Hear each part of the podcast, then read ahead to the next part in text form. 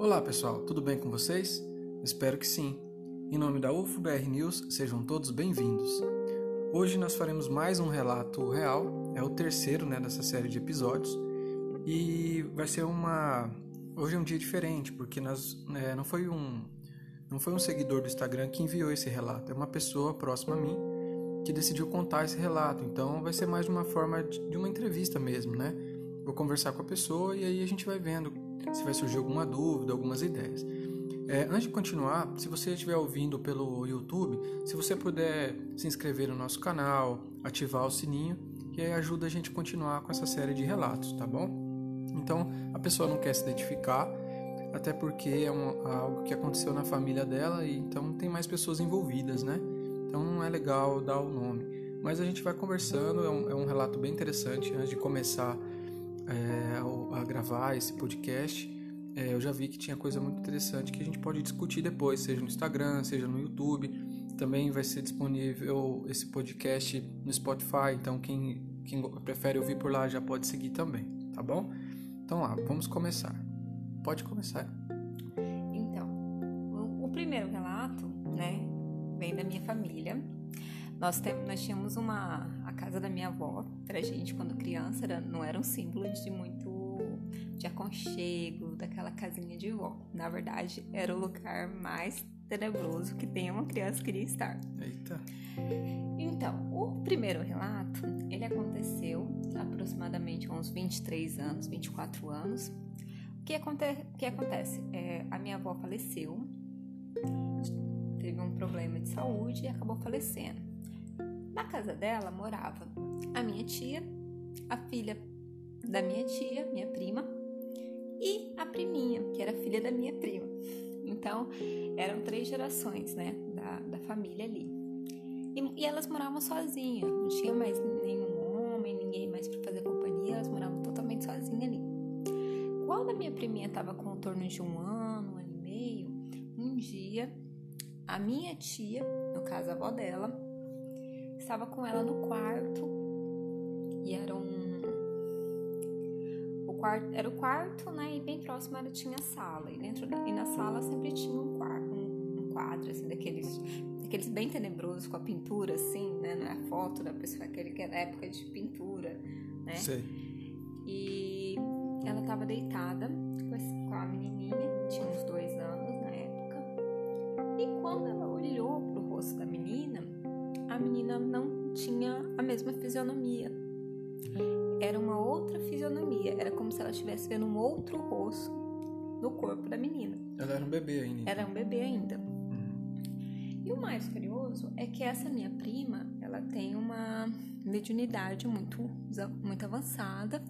Hoje, hoje em dia. Hoje em dia. Ou seja, é... após esse episódio que aconteceu com a criança, passou, se passaram muitos anos Ixi, e ela foi. Continu, é, continuou sendo assim, vendo coisas assim, né, extraordinárias, né? Uhum. E até tendo algumas perturbações. E, e, quando ela era criança, quando sua tia viu isso, o que, que ela fez no momento? Ela se assustou? Ela tentou ela fazer Ela se assustou muito porque, né? A gente já sabia que aquela casa era mal assombrada. Todo mundo Todo mundo já tinha isso em mente, que ela era uma casa mal assombrada. E pra ter uma ideia, a casa, tipo assim, ela, era, ela tinha tudo para ser uma, uma casa de cena de terror, que até se ela não tinha um banheiro, era, tinha uma casinha no fundo. Então, era meio que assim, propício já pra gente Dá se, pra entender se, se, sentir, um, se sentir um pouco de medo, né? Uhum. E ela ficou muito assustada, porque a mãe, essa, essa avó dela era muito medrosa, uhum. né? Então ela ficou com muito medo, começou a gritar e gritar e gritar. E a mãe, que era um pouquinho mais corajosa, foi socorrer. Quando a mãe chegou, o rosto da criança já estava normal.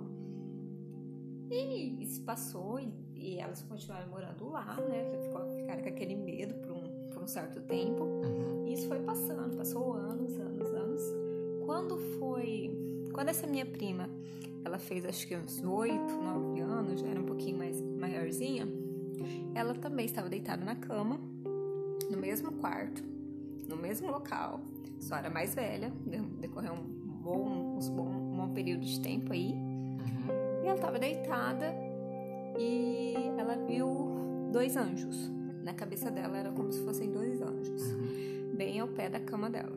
Uhum. E Quando ela gritou, aí ela, muito pequena, né? Já, já, todo mundo já sabia que a casa era mal assombrada, ela também, né? Já tava com aquilo, aquele medo já nela. Uhum. Ela começou a gritar, gritar, gritar. A mãe veio para socorrer, mas a mãe não via nada. Uhum. E ela falava, ó, oh, tá aqui, tá aqui, tá aqui, né, meu? Tem um, um anjo aqui, um anjo aqui. Mas era um anjo assim, como se fosse um tava nos pés da cama, como se fosse como um se estivesse cuidando dela. É, como se estivesse cuidando, só que aquilo aterrorizou muito ela. É porque ela tava, a mediunidade dela ainda era, não tinha explicação para ela, né? uhum, né? Então exatamente. Ela, qualquer coisa ela ficava com medo mesmo. E esse eram, é, esses meus familiares, eles não tinham uma religião, eles não iam nenhum tipo de igreja. Né? Eles sabiam que a casa era mal assombrada, mas também assim não se preocupavam em, em orar e se proteger, né? Uhum. Não vou dizer que não oravam dentro de casa, eles oravam, mas não tinha uma religião fixa. Uhum. Tá, e, que você estava me contando antes, eu não sei se, acho que foi nesse mesmo, nessa mesma casa, que eu não sei se era um, um tio seu ou algum parente que viu um ser na, na perto da Isso. cama, como é que foi? Todos eles, né? A Maria tá vendo no, no pé da cama. Mas a, eu tinha um primo, essas minhas tias, elas moravam um tempo, aí elas tiveram que mudar de casa. E aí quem ficou na casa, porque era uma casa né, de família, até ser inventariado, poder vender e tudo mais, ela foi um primo meu. E esse meu primo, ele não teve família, não teve pai, não teve mãe, né? Uhum. E ele, um dia dormindo no sofá, e ele era assim, metida corajoso. Eu poso lá, eu durmo lá, porque essas coisas só aparecem para quem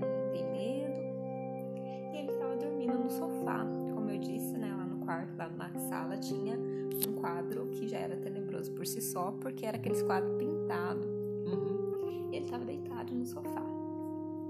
Quando ele, lá numas umas certas horas da noite, ele acordou. Quando ele acordou, ele viu hum. um negócio. Ele fala assim que era tipo como se fosse um duende, um, era como se fosse um diabinho, né? Uhum. Só que ele tinha três chifres, um em cada parte, assim, da, da testa, né? E aquele bicho veio, saiu lá do quarto, chegou até ele e ficou olhando para ele, começando a rir e amedrontar ele. E ele se cobria e o bicho ia lá e incomodava ele de novo. Uhum. Até que ele ficou muito, muito bravo com o bicho. Uhum. Xingou o bicho todo, né? Porque dizer que era muito corajoso. Eu acho que né? do, medo, do medo dele, na verdade, ele acabou se transformando em raiva, uma defesa do próprio é... corpo dele, né? Ele começou a xingar, falou assim, sai daqui, sua praga, não sei o quê. E aí o bicho foi andando pela casa inteira. Aí diz ele que o, quando chegou numa parte de uma árvore que tem na frente da casa, que tinha na frente da casa, o bicho sumiu. Aí ele não viu mais. Nunca mais viu. Nunca mais viu. Mas depois desse dia aí, ele nunca mais dormiu lá sozinho. Então aí eles... ele, a casa teve, acabou sendo vendida. Ah, tá, eles venderam a casa. Só que assim, é muito engraçado muita dificuldade pra gente para conseguir vender. Uhum. Ela foi vendida para um, pra um, pra uma pessoa, a pessoa não conseguia, uhum. a pessoa não conseguia dormir também. Reclamaram que a casa não, que não tinha sucesso na casa. Aí venderam para outra pessoa, e essa outra pessoa também falou a mesma coisa, aí venderam para outra. Uhum. Aí tiveram que desmembrar totalmente a casa, dividir para e hoje, né, eu sei que tem pessoas morando lá, mas não sei se se eles têm alguma... se eles ainda têm alguma perturbação ou não. Quem sabe a gente consegue, né, se alguém conhece, conhecer alguém que mora lá perto, né, perguntar se isso acontece até hoje, né? É. É... Tá, é, muito obrigado pelo seu relato. Foi, acho que é muito interessante e importante as pessoas ouvirem relatos assim da própria pessoa, porque para saber que a gente tá, a gente tem um trabalho sério, né? E, independentemente da religião das pessoas, você trabalhar com algo que vem de, dos outros planos da vida, dos planos astrais, das outras dimensões, do plano espiritual, é algo muito sério. Não é algo para ficar brincando, ou a não ser que a pessoa seja ateu. Uhum. Mas tem muito ateu também que ele tem a moralidade, a moral dele é muito elevada, então ele não fica brincando com esse tipo de coisa. Né? Então eu acho que esses relatos são bons para a gente entender o que, que existe do lado de lá e como que acontecem esses fenômenos e por que que eles acontecem. Então por isso que também a gente vem fazendo esses relatos. Espero que também é, os nossos ouvintes gostem. Lembrar sempre de curtir, né? É, se inscrever no YouTube. É, dar um comentário também, né? Se tá, o que, que a gente pode melhorar, o que está gostando, né? Que é importante para nós também. É, eu coloquei aqui no. Só escrevi aqui um, por exemplo, você falou sobre esse diabinho, né? Uhum. Eu associei a um diabrete, né? Uhum. Que na mitologia, na mitologia ele se ele tem uma imagem como se fosse um demônio uhum. que estava rondando a casa, né? Sim. E eu achei engraçado que ele apareceu ali. Uma parte, quando a primeira coisa que apareceu ali, lá, além do significado de um diabinho, né? Falando que era uma criança traquina, que pode ter um sentido figurado para criança traquina, indisciplinada, né? É travessa. E olha que interessante, porque tem alguma coisa ligada nessa casa, porque a sua, a sua parente, quando era pequenininha, ficou com o rosto lá transfigurado. Sim. Depois aconteceu vários eventos na casa, né? No futuro, esse seu parente também viu esse ser lá. Sim. Então, é, tem que entender o que tem nessa casa relacionado talvez à criança. A gente não sabe se é alguma morte, é... ou se alguma energia, um portal que se abriu lá e esses seres não gostam das pessoas que estão lá, né? Sim. Mas se a gente conseguir é, encontrar algumas pessoas que ainda moram lá, que podem contar os relatos, a gente traz depois aqui, tá bom? Muito obrigado pelo seu relato. É, se você também conhecer outras pessoas, você pode indicar que a gente pode estar tá entrevistando também, tá bom? Bom, pessoal, é, esse foi o relato de hoje. É o terceiro relato do nosso canal. Tem vários relatos que nos enviaram lá. A gente vai postando no decorrer das semanas, tá? Queria agradecer o tempo que vocês ouviram, até que é um relato um pouco grande, mas eu acho que vale a pena ouvir até o final, tá bom? Então é isso. Muito obrigado e tenha uma boa semana.